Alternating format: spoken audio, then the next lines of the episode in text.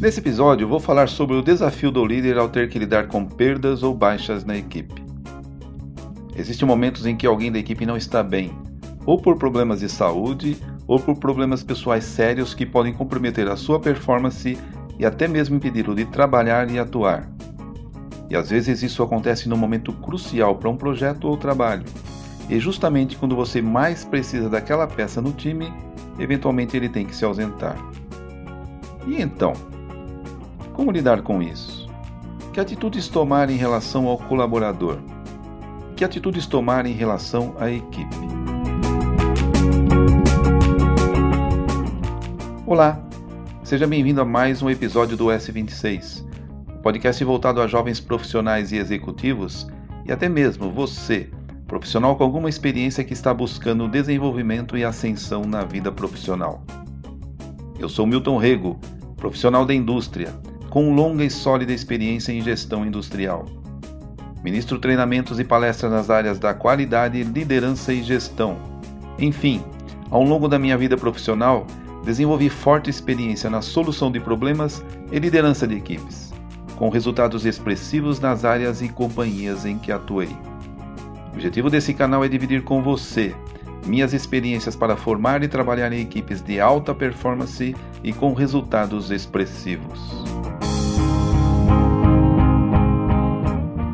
A vida é uma luta constante. Nos diversos aspectos da nossa vida, pessoal, profissional e familiar, estamos enfrentando dia a dia diversos desafios.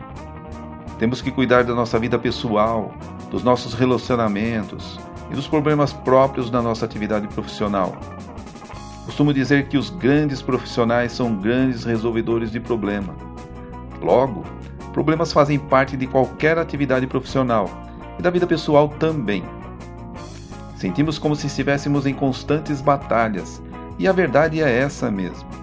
A vida é uma guerra composta de sucessivas batalhas, e para viver uma vida de realizações e conquistas, é preciso vencer cada batalha, e é claro que não venceremos todas.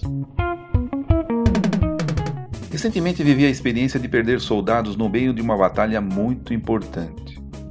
Estava eu liderando a mudança de uma fábrica, projeto estratégico, com muitos meses de estudos e planejamento, com vários membros da equipe envolvidos. No meio do plano, uma bomba. Eis que surge uma pandemia que fazer? Parar e desistir era uma possibilidade, mas não uma alternativa para mim. Após tanto tempo de planejamento e muito dinheiro investidos, decidimos então que a melhor alternativa seria mapear todos os riscos, encaminhar as ações para mitigar esses riscos e seguir em frente. Quando estávamos então no fim de semana da mudança, todos os recursos de equipamentos e equipe de mudança, contratados e agendados, eis que tivemos que afastar dois integrantes do time. Um por contaminação do Covid, e assim fizemos para preservá-lo e preservar os outros integrantes do time.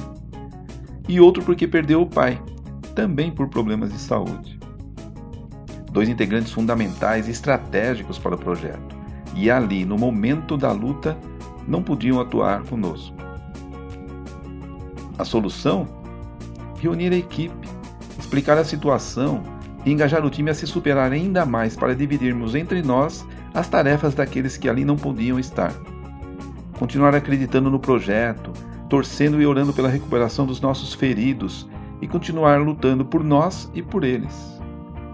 O que realmente fez a diferença nesse momento foi a força do trabalho em equipe, não somente nesse momento específico, mas desde o começo do projeto pois superar essa situação só foi possível porque a equipe estava tão integrada e envolvida desde o começo que naturalmente alguns assumiram parte do papel daqueles que ali não estavam. E o trabalho foi feito. Foi mais difícil, com certeza, mas foi possível. O que eu quero dividir aqui com vocês é que todos nós passamos por momentos difíceis.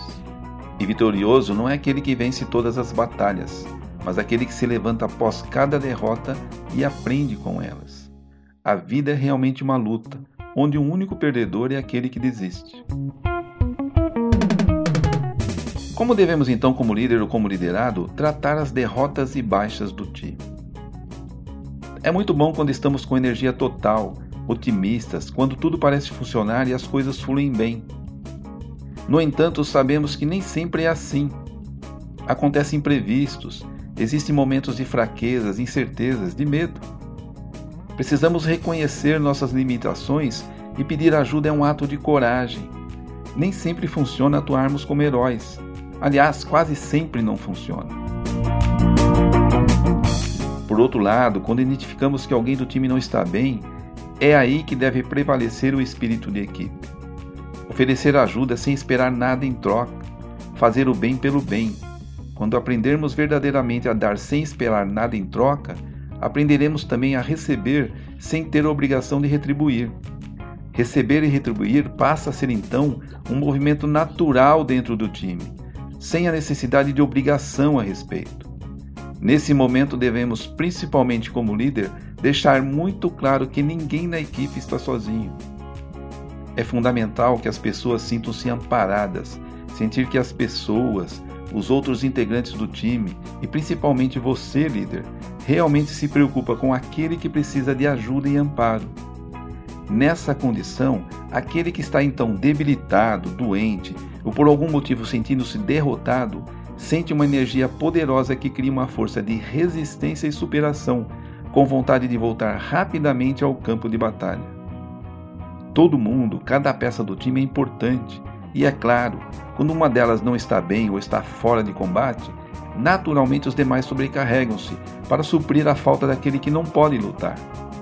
Então o líder precisa engajar o time a lutar por aqueles que estão fora do jogo e demonstrar ao ferido e aos demais membros do time que se preocupa realmente com a recuperação plena daquele ferido, que se preocupa de verdade com a pessoa.